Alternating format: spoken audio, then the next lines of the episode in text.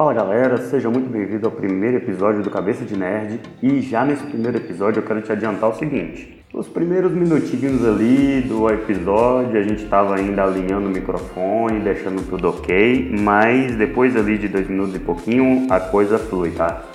Bota fé aí que vai valer a pena o conteúdo. E nós também damos uma introduzida aí em quem somos, né? Só para vocês não ficarem perdidos. Hoje nós vamos falar de He-Man. E os defensores do universo. Pelos poderes de Grayskull. Eu tenho a força! Aqui quem fala é o Silvio. O Jamerson. Isso aí, nós nos conhecemos aí há algum tempo, né? Lá na boa e velha cidade de Nanuki. Acredito que a gente se conheceu foi já na faculdade, não, né, Jamerson? Foi antes, bem antes disso, né? É, a gente conheceu naquelas rodas malfadadas de RPG, card games, né? Esse pessoalzinho anda nesse tipo de ambiente e acaba se encontrando, né? É verdade, cara. Eu lembro de uma vez que a gente marcou lá na sua casa, a gente começou a falar sobre as histórias do Lanterna Verde das tropas, né? E o negócio foi que foi, e, e tipo, isso foi bem bacana, assim, saca? Eu gostei pra caramba. Tipo, é, basicamente assim, galera, o Jamerson é um cara que tem um conhecimento profundo de muita coisa, e eu tenho um conhecimento mais raso de muita coisa. Mas eu sinto que eu tenho umas pegadinhas de ver o que, que o criador tá querendo dizer naquilo ali, saca? Então eu acho que essa parceria aqui vai ser bem bacana. Vamos ver o que, que vai dar. E hoje nós estamos aqui para quê, James? Hoje nós vamos falar da vindoura série He-Man Revelation, né? Masters of the Universe Revelation, pela Netflix. He-Man foi um, um personagem que foi criado originalmente para vender bonecos da Mattel, né? Foi criado em 81 a partir de uma tentativa de licenciar o boneco do Conan, que não deu sucesso. Então, eles fizeram um boneco e aí para vender o boneco, eles fizeram é, uma série de TV que é um processo muito comum. Transformers e os comandação também seguiram nessa mesma pegada. É verdade, eu vi essa série da Netflix falando dos brinquedos lá e, cara, é muito bacana, até recomendo quem quiser ver. Dá para você entender que o intuito dos desenhos é vender boneco. É basicamente isso. Os Transformers, eles criaram lá uns bonequinhos lá de robozinho, ó, esse daqui é um que vai virar uma arma e é, é interessante, né? A, a, a, ética da parada, né? Naquela época, filho, brinquedo virava revólver, virava tudo. Hoje em dia isso daí já virou passado. Mas era basicamente tipo assim, o Transformers chegou os bonecos sem nome, sem nada pro criador lá, e aí o cara foi criando os nomes lá, o que ele achava melhor, e o negócio pegou, né? No Transformers tem um detalhe interessante, que entra ainda uma nova camada dentro da história, que é a Marvel Comics. Porque o nome dos personagens de Transformers não foi nem escolhido pela empresa de brinquedos, mas sim quando eles já haviam decidido que ia fazer uma série de TV e que também haveria uma série de quadrinhos, eles encarregaram um, uma editoria da Marvel de dar nome para aqueles bonecos. Então, assim, era uma estratégia que é, foi muito comum do, durante os anos 70, durante os anos 80. A gente tem a impressão que é uma coisa localizada, mas não é. Na verdade, é, quase todas as séries de animação nos Estados Unidos tinham bonecos.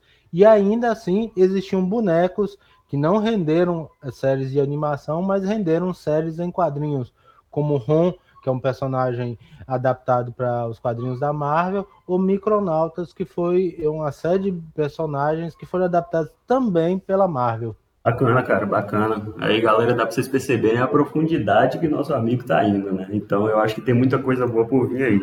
Mas falando do intuito, né, que é o tema principal desse, dessa nossa conversa, He-Man. He-Man a gente já viu que já a, a série fez muita fama, né, a primeira série em si, e ela teve algumas tentativas aí de retorno, né? Teve um He-Man, teve she até na própria Netflix, mas eu acho que essa agora, pelos trailers que a gente está vendo aí, eu acho que o negócio vai vir sério, saca? Vai vir um negócio bacana pra gente poder ver. É, He-Man é uma série que deu um bilhão de dólares de royalty em 1985.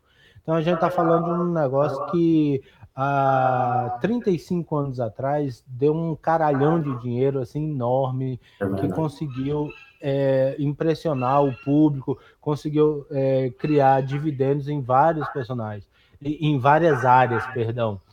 E é, He-Man além da série principal, né, que é, é, aquela série que durou 130 episódios, to, todos eles ali de, de média de é, 23 minutos, ela durou principalmente entre 1983 a 1985.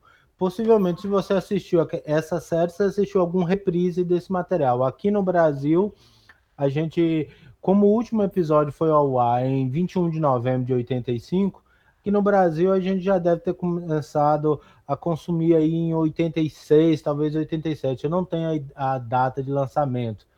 Eu sei que houve outras tentativas com menos episódios, por exemplo, teve uma série que foi ao ar a partir de 1990, setembro de 1990, chamado The New Adventures of He-Man, que teve 65 episódios de média de 30 minutos.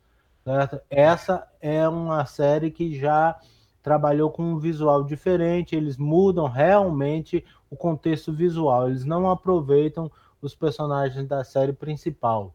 Verdade. E nós tivemos uma outra série chamada é, também He-Man The Masters of the Universe, com 39 episódios de 21, 22 minutos, que rodou um pouquinho depois, ela começou 2002 a 2004 e passou no Cartoon Network.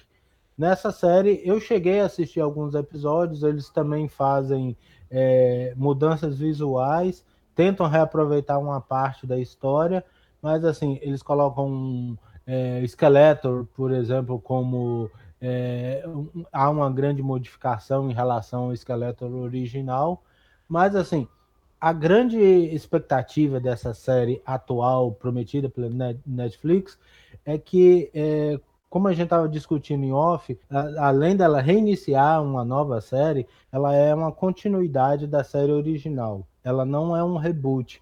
Ela faz alguns retcons pontuais, que é retcon é continuidade retroativa, ou seja, ela... Pra contextualizar você, né? Isso. Você que não, se você não tem quase 40 anos de idade, você vai entender de onde que isso veio. Exatamente. E também reapresenta os personagens, é, é, certo? Eu gostaria até pedir para o Silvio fazer uma lista aí de quais são os principais personagens do desenho. Rapaz, eu vou ter que. Eu, eu, lembro de alguns da minha época. Eu lembro do Ariete, que eu achava engraçado pra caramba, que ele parecia um anão, mas era troncudinho, né? E ele saía dando cabeçada para tudo quanto é lado. Tinha o He-Man, a Tila, tinha o mentor, que é o Duncan, tem o Príncipe Adam, que é o, o He-Man em si, né? Ou melhor, né? A identidade secreta do He-Man.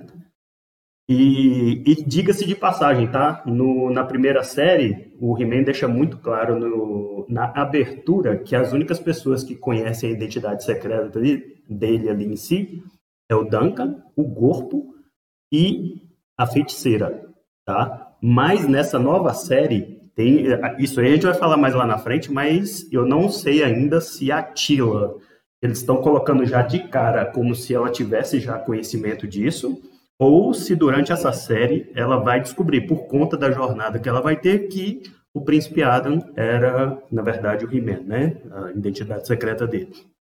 Mas é, temos outros, né? Temos Homem-Fera, Aquático. Nossa, eu rachava de rir do Aquático.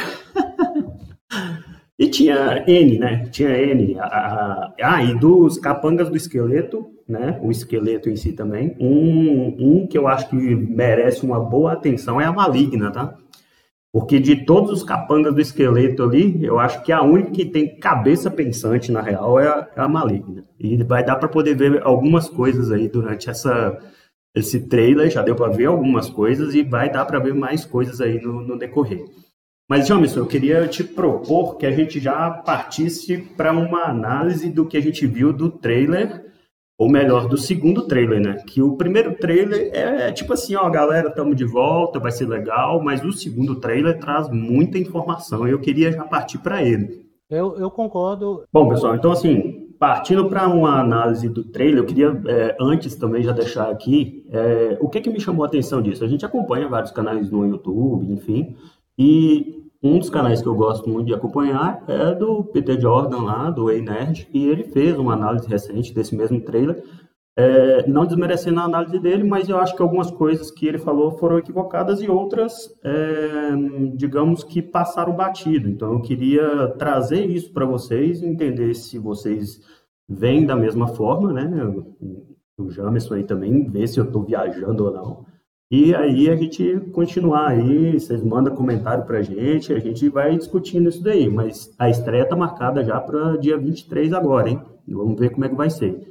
Partindo para a primeira cena que eu queria comentar com vocês, vem já de cara uma imagem do que eu entendo ser Eternia no seu auge. Tipo, a magia no topo e tudo fluindo, sabe? É uma imagem que, é... quando você bate o olho logo de cara, para alguns deu a entender que aquele, é, essa figura principal aí no meio é o castelo de Grayskull, né? Mas para mim isso não é o castelo de Grayskull. Eu não sei te falar o que, que é. Eu não sei se isso seria um palácio. Hum, pode ser que sim. Mas se vocês repararem no decorrer da, do trailer, as estruturas do castelo de Grayskull como vai se ser mostrado na série, não tem nada a ver com a figura que está aí no centro desse, dessa estrutura principal. E eu digo mais, para mim, essa a, o castelo de Grayskull em si, que vai estar durante toda a série, ele se assemelha muito mais com a estrutura que está à esquerda. Estão vendo uma torre ali à esquerda, um, um ar mais medieval, eu acho que aquilo dali pode ser uma, uma torre que era nos primórdios, uma torre em cima do castelo de Grayskull e que algo aconteceu e essa torre veio a cair e sobrou aquelas ruínas do castelo de Grayskull. Tem mais duas coisas que eu queria salientar aqui. Se vocês perceberem, a Montanha da Serpente está logo ali à direita. E nessa imagem, para mim, não dá a entender que é algo digamos, ah, o inimigo está ali. Não, é algo que existe uma sintonia. Tudo faz parte e está encaixado. Eu acho que existe um equilíbrio de poder, né? São três forças é, que dominam um reino místico e aí elas três conviviam de certo modo e, é, em comunhão. E uma coisa que também mostra para mim isso, tá vendo que parece um aerotrem? Tipo, tem uma, uma espiral correndo por toda a montanha e as duas torres, e esse trem navega de boa por todas as localidades. Isso é um, é um indício de que toda essa, essa estrutura, né, falando das três torres, elas comungam, elas estão em paz, não existe uma guerra ali. Aqui leva para mim a entender mais algumas coisas. É, isso traz para mim um, uma lembrança de um boneco da Tila que foi vendido, aonde a Tila estava como uma feiticeira, porém a indumentária dela, né, digamos assim, era de uma serpente. E lembrando que a Tila, ela é filha da feiticeira. Tem muita gente que acha e diz que a Tila é filha biológica do mentor, né, do Duncan, mas não é, tá, galera? A Tila, ela é filha biológica da feiticeira, a feiticeira era de um outro reino, e quando ela veio para Eternia, ela entregou a Tila, por conta das obrigações que ela teria no castelo de Grayskull, ela entregou a Tila para o mentor, para ele criá-la. Tá? Mas aí o que, que eu quero dizer com isso? Que aí é a minha cabeça aqui que está fervendo. Tá? A série, para mim, ela vai começar a retratar, e o que me traz a uma memória recente, algo parecido com Naruto e Sasuke. O que, que eu quero dizer com isso? Naruto é aquele cara que do nada apareceu e tinha acesso a uma grande quantidade de poder sem esforço nenhum. Isso me lembra o He-Man. O Sasuke foi um cara que passou por poucas e boas a vida inteira e teve que lutar e se fazer merecer por tudo. O que me lembra a Tila.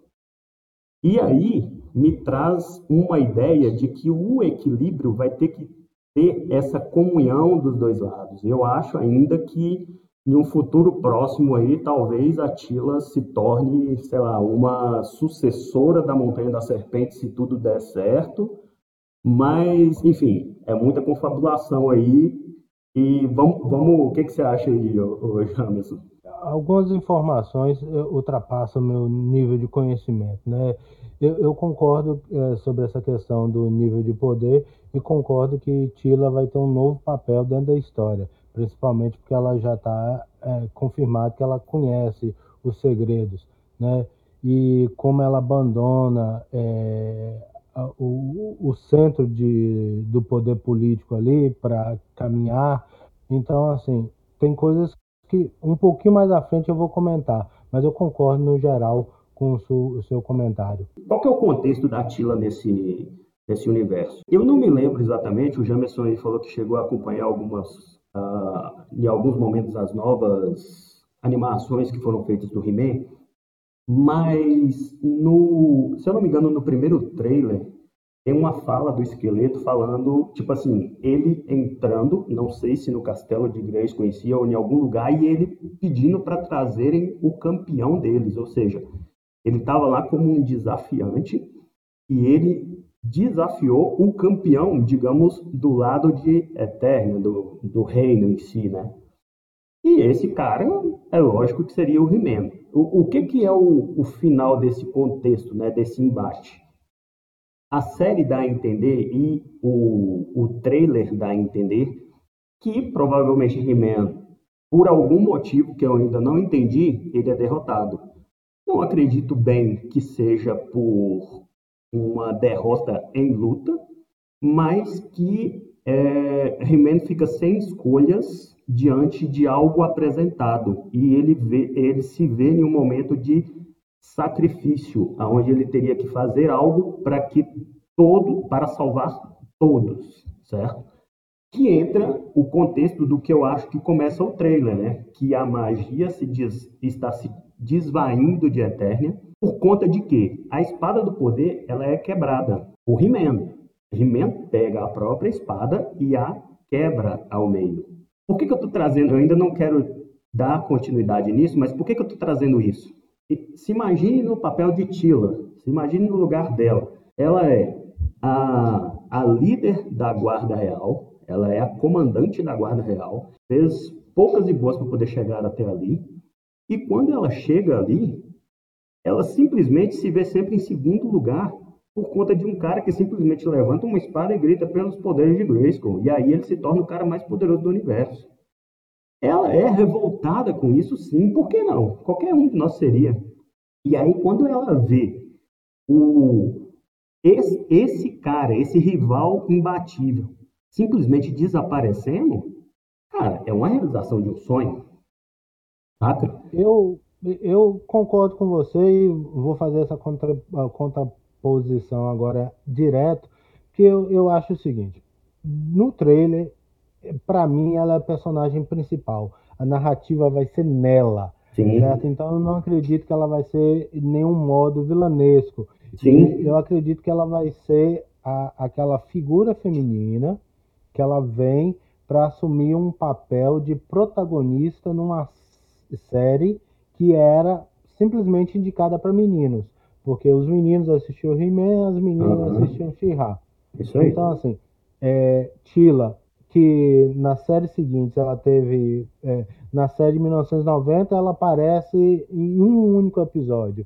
Na série de 2002 ela já tem um episódio, é, já tem uma participação mais expressiva, mas ela é bem infantil certo? Ela é, é, é, demonstrada de uma maneira bem infantil.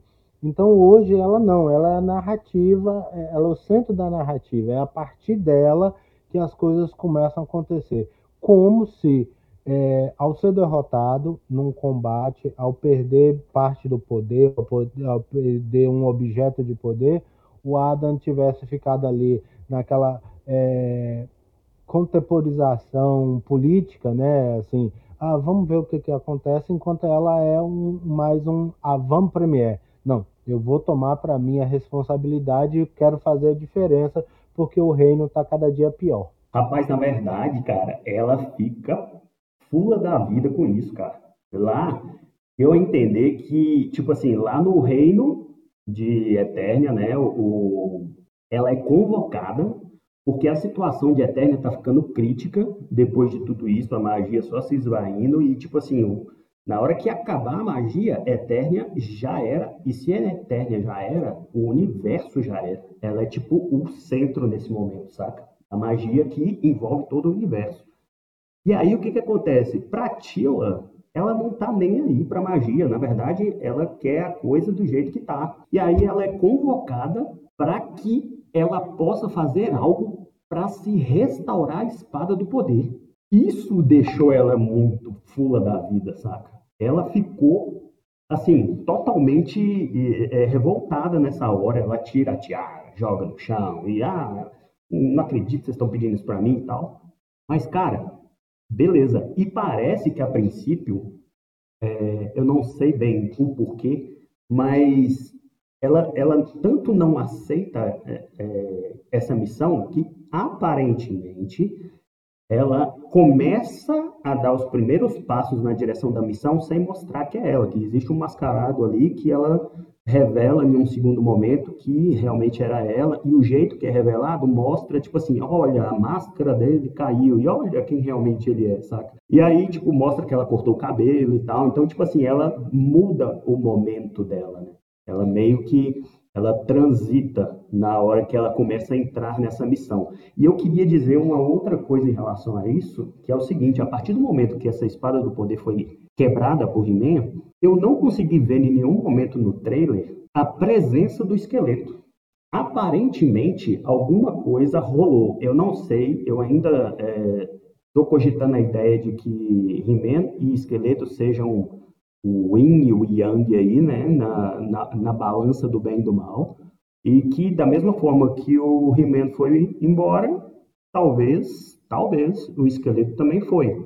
Até porque dá para ver que alguns dos seguidores de esqueleto estão se alinhando ao príncipe Adam e Atila para tentar restaurar Eternia, Entende? Eu discordo, eu discordo um pouquinho que a partir do momento que ele estabelece apresente um campeão, ele pressupõe que ele é o líder e que alguém será o campeão dele Sim. também. Se, se, a feiticeira tinha que ter um campeão, e esse campeão é o He-Man, esqueleto também escolhe um campeão. Porque senão ele seria o campeão de alguém e aí foge do escopo. Né? Ele teria que ser o campeão de alguém. É, as coisas têm que acontecer dessa maneira. Eu acho que em algum momento ele escolhe um campeão para ele. É, então, eu não sei, cara, se realmente foi dessa forma, porque eu não lembro de qual das animações, que aí eu já fico meio perdido. Eu sei que em um determinado momento, eu sei que na primeira existe um cetro, um cetro tipo overpower que o esqueleto arruma eu não sei se a Maligna que consegue encontrar e dar para ele. Eu sei que existe um cetro que dá uma, um overpower no, na força dele e ele consegue bater de pau a pau com o é, Mas eu não sei se, tipo assim, eu, eu acho que essa luta em si foi, foi com ele, mas que talvez ele não esperava que a força dele também iria embora na hora que a espada do poder quebrou. E existe uma outra coisa que a gente tem que cogitar aqui, que é o seguinte: na época dos brinquedos, quando foi criado os brinquedos, existia essa quebra da espada do poder. Para os brinquedos, metade da espada foi para o He-Man e metade da espada foi para o esqueleto. Mas o esqueleto nunca, durante a série, se mostra usando uma espada que tem nos brinquedos. Eles podem abordar nessa série agora? Podem, porque se você observar mais para frente na, no trailer, eles mostram que, na verdade, a feiticeira fala que o, a espada do poder não foi destruída, ela foi dividida. E quando mostra a imagem da espada do poder dividida, o jeito que a imagem tá, se vocês observarem no trailer, a gente tem ali a feiticeira, e detalhe, a feiticeira é imortal por conta do poder de Grayskull, tá? Quando a magia começou a se esvair de Eternia, a feiticeira começou a decair. Pode ver que ela tá velha nessa cena e ela aparece em uma outra cena que a Tila tá conversando com uma possível subordinada dela, mais velha ainda, tá? Então a feiticeira está decaindo, tá? Por conta da magia que está indo embora. Mas falando da imagem das espadas, você pode observar que é aquela clássica imagem de bem e do mal também. Foi separada a espada do poder, a espada dourada é a espada do bem, e a espada roxa, até pelo formato que ela tem, lembra espadas que são colocadas na mão dos vilões, a espada do malvado. Então o yin e o yang está bem balanceado aí, até a forma que está o a, a, forma que as imagens giram em si lembram isso para mim, tá? E aí na sequência mostra o He-Man quebrando, tem um cara, na sequência tem um cara que fica o tempo inteiro escondido debaixo de um capuz, é um cara mais velho, né? Todo cabelo castanho, barba castanha e tal. E ele aparece só em duas cenas bem rápidas na sequência, mas já deu para ver que vai ser um cara importante. Eu tô achando que esse cara é o Rei Randor, mas ainda não tenho certeza, tá?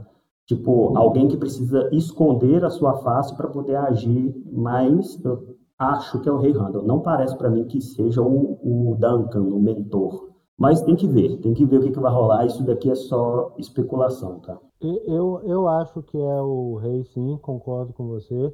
Até porque o visual histórico do mentor é, é um outro visual, né? É um bigodão só, né? é um bigodão, né? Aquele chefe de ciência, ele sempre é representado com aquele uniforme da unidade que ele participa, então normalmente não ousam. Enquanto o rei, ele é todo aberto, né? Assim, a gente não sabe muito sobre ele. Em outras séries ele tem até uma ligação com o Skeletor, mas não é o caso exatamente, não fica claro nesse momento. E há uma cena em que o Skeletor ele recebe uma, uma energia e se transforma, né? Então é talvez seja aquele momento em que ele toma posse da espada do poder e usa os artifícios da espada do poder. Pois é, cara. Aí eu não sei se da metade, certo? Da, da metade que foi dividida aí, pode ser que sim. E tem uma outra cena mais na frente que a gente vai comentar, mas já na sequência aí tem uma cena que eu achei diferente, que se você observar já na metade do trailer, quando mostra a Montanha da Serpente, tipo, dias atuais, para aquela Montanha da Serpente que é mostrada lá atrás, as montanhas são diferentes, tá? não é a mesma estrutura. E essa montanha da serpente aqui, ela tem uma segunda estrutura bem do lado dela, que lembra algo um pouco mais maligno, digamos assim, tá? Ali tem as criaturas em volta dessa segunda estrutura. Então, pode ser que estejamos falando também de montanhas diferentes, tá? Tipo, existir o contexto daquela montanha da serpente do auge e algo pseudo ou algo assim, tipo que o esqueleto está utilizando por conta dessa separação do bem e do mal e ele ser o cara que representa o mal puro aqui nesse momento. Na verdade, me lembrou foi Thundercats, essa segunda montanha. É verdade. Tem, e, e, já na sequência chega a cena que eu estava falando com vocês, que é de que um He-Man que aparentemente é do mal, é um He-Man com olhos vermelhos lutando contra a Tila dentro de um buraco. Aqui tem vários contextos, né? Às vezes, isso daqui, sabe uma outra coisa que me lembrou? Star Wars.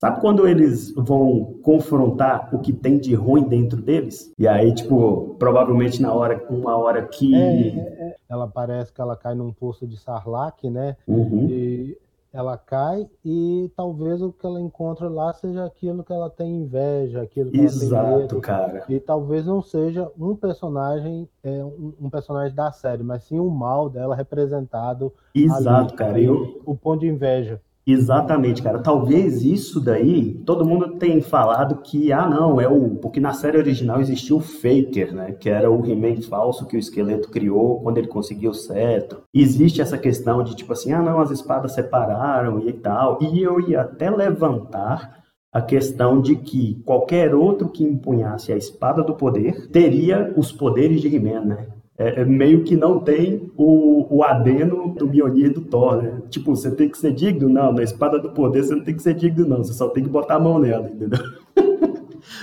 Mas, tipo assim, o que eu tô achando aí que tá rolando é o seguinte: pra Tila conseguir concluir a missão dela, ela vai ter que resolver uma pendência interna.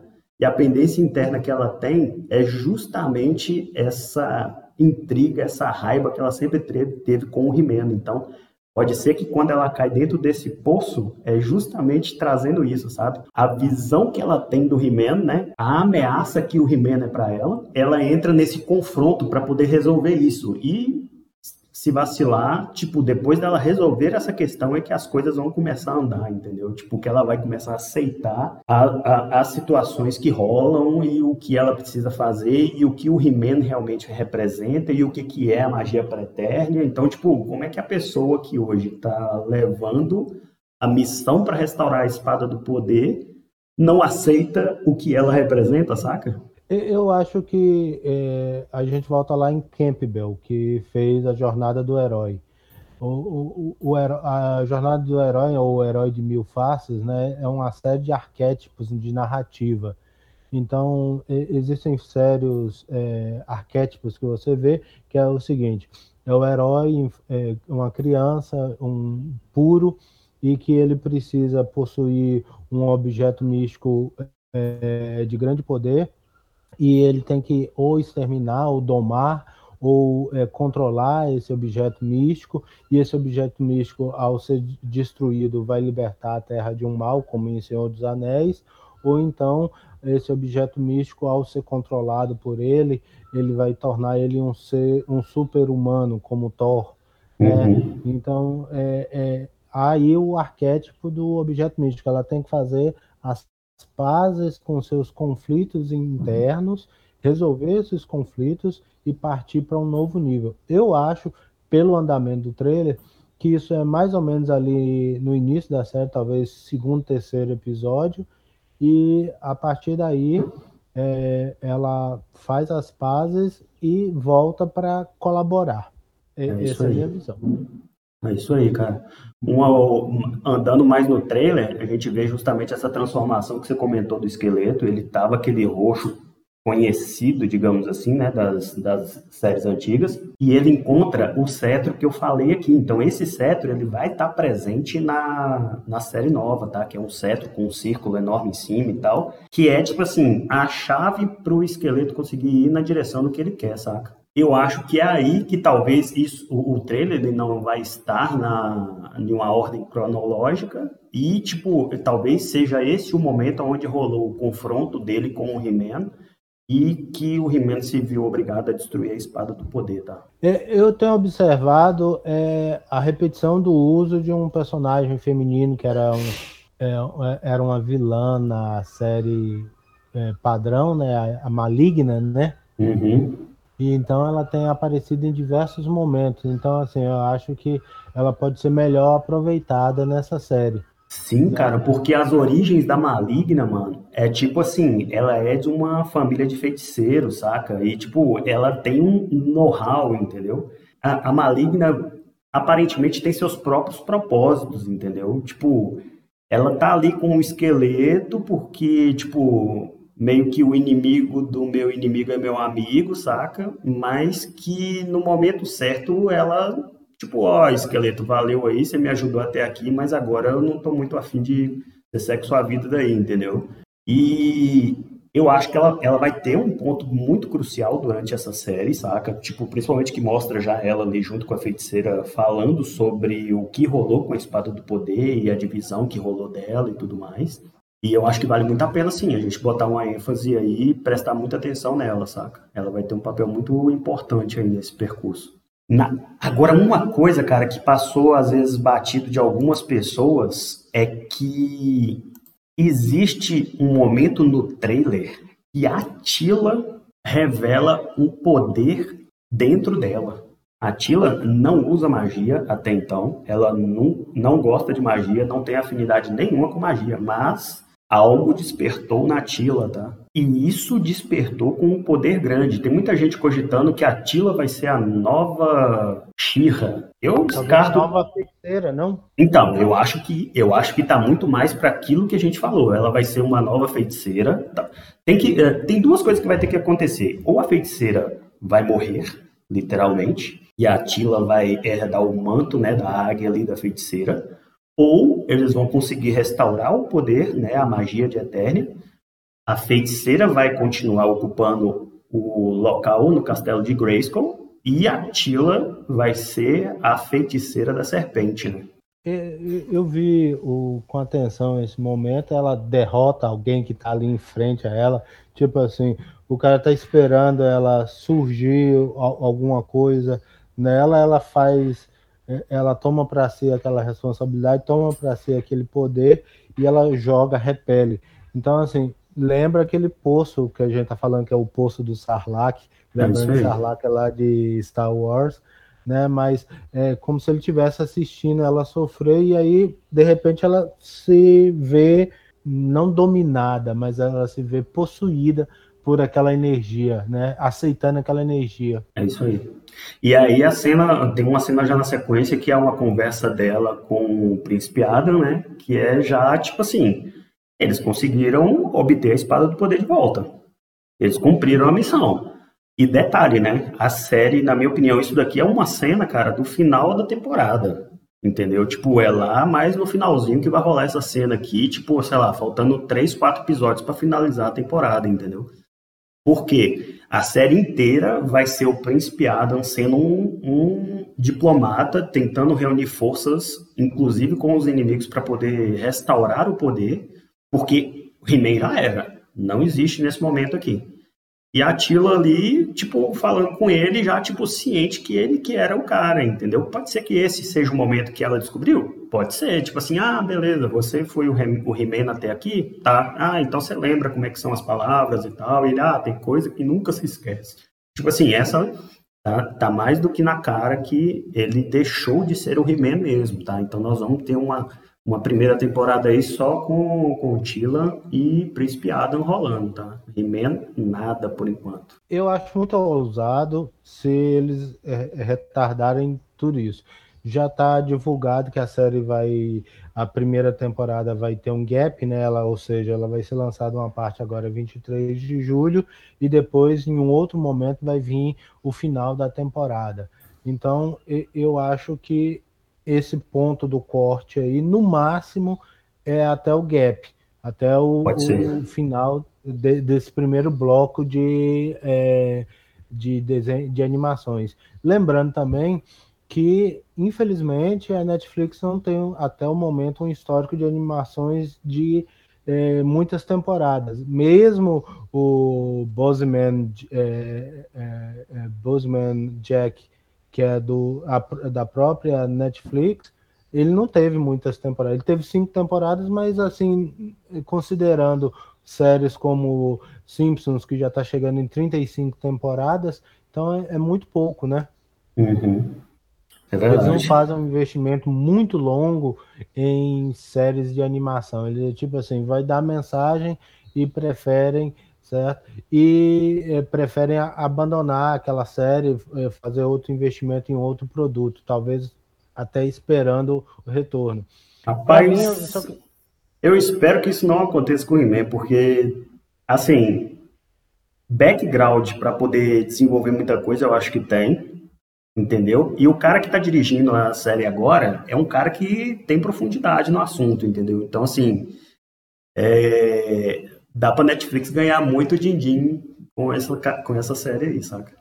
Eu só concordo com tem um rapaz canal que eu acompanho e o Rafael ele fala que o modelo de negócio da, da Netflix de liberar toda a série de uma vez, um único dia, ela prejudica um pouco o negócio, porque você mantém as pessoas conversando mais é, se você for liberar aos poucos. Aos poucos, né? Uma Concordo. vez por semana. Você vê que hoje, no dia que nós estamos gravando, acabou de ser liberado o episódio 6 da série Loki. Então, assim, o modelo de negócio da Netflix é um modelo de liberar toda a série de uma vez. Isso pode ser um prejuízo, porque você mantém, você pega o público, vai lá e expõe ele aquele produto durante apenas um dia. Hoje, no dia que nós estamos gravando isso, é o dia em que a Marvel liberou Loki. Quer dizer, durante as últimas seis semanas, Loki foi assunto para a comunidade de nerds. Se a Marvel e o Disney Plus usassem um modelo de negócio semelhante à Netflix, o assunto já teria se esgotado lá desde o primeiro dia, porque assistia ali os seis episódios, comentaria no primeiro final de semana seguinte e pronto. Então, esse modelo de liberar tudo de uma vez prejudica, às vezes, o modelo de negócio da Netflix. Mas eu espero que He-Man e outras séries de animação elas tenham continuidade e, e, e inclusive venham para o catálogo, né, catálogos da Netflix. Só que hoje você tem que ter cinco, seis é, serviços de streaming para poder acompanhar é alguns verdade. produtos que você antigamente encontrava tudo só na Netflix. É verdade. É o bom e velho capitalismo, né, cara? Isso aí não vai ter como a gente correr muito. É, mas eu acho que o, o, o, o pop há de comer assim mesmo, né? Assim, é. já, já passou da quantidade de serviços viáveis. Por, por, exemplo, vamos pegar um exemplo como Star Trek. Star Trek, as séries principais, 713 episódios estão na Netflix. Aí é, o Discovery é uma parceria com a Netflix, mas Picard já é uma, parceria com a, a, Amazon Prime e já falou que o Paramount é que vai exibir duas séries de animação. Quer dizer, o cara teria aí supostamente que para manter o, o, o, produto oficial ele teria que acompanhar o catálogo em três ou quatro serviços de streaming. E aí, Silvio, eu vi que você tem muita expectativa em cima da série, em, em cima da continuidade. Mas fala aí, qual sua expectativa geral? O que, é que você acha que será apresentado nesse primeiro momento da série? Conta aí pra gente. Rapaz, eu gostei muito da direção que eu acho que eles vão tomar. Eu acho que é por aí mesmo. Eu acho que He-Man não é o supra-sumo, afinal de contas é He-Man e os mestres do universo, né? Então existe um contexto que não é só ele, não é todo mundo só boneco de pancada, e eu acho que é por aí, eu acho que cada um tem como agregar a série, e um bom exemplo que tá rolando aí é da Tila. E eu acho que sim, mano, é uma ideia legal, sabe? Tipo assim, mostrar que aquilo dali não é simplesmente por ser, existe um porquê, existe uma origem, sabe? Tipo, e eu acho que não vai parar por aí não, mano. Eu acho que, tipo, existem vários braços que dá para ser abordado aí, existem personagens interessantes e dá para poder, tipo, estender aí, tipo, pegar o Ariat lá e entender quem que esse cara é, de onde que ele veio. Enfim, existe muita coisa que dá para poder ser abordada. Por isso que eu falei, eu acho que a Netflix tem tudo para poder fazer várias temporadas disso daí, tá? Então é isso aí, pessoal. Eu espero que vocês tenham achado alguns conteúdos. Comentem aqui com a gente qual é, quais são os pontos que vocês acreditam que a gente não observou e o que que vocês concordam conosco. Deixa aí aqui embaixo sua opinião registrada.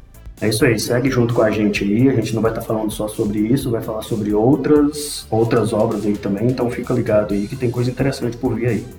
Bom, então, Jamerson, um abraço, mano, e vamos até a próxima aí. Pelos poderes de inglês.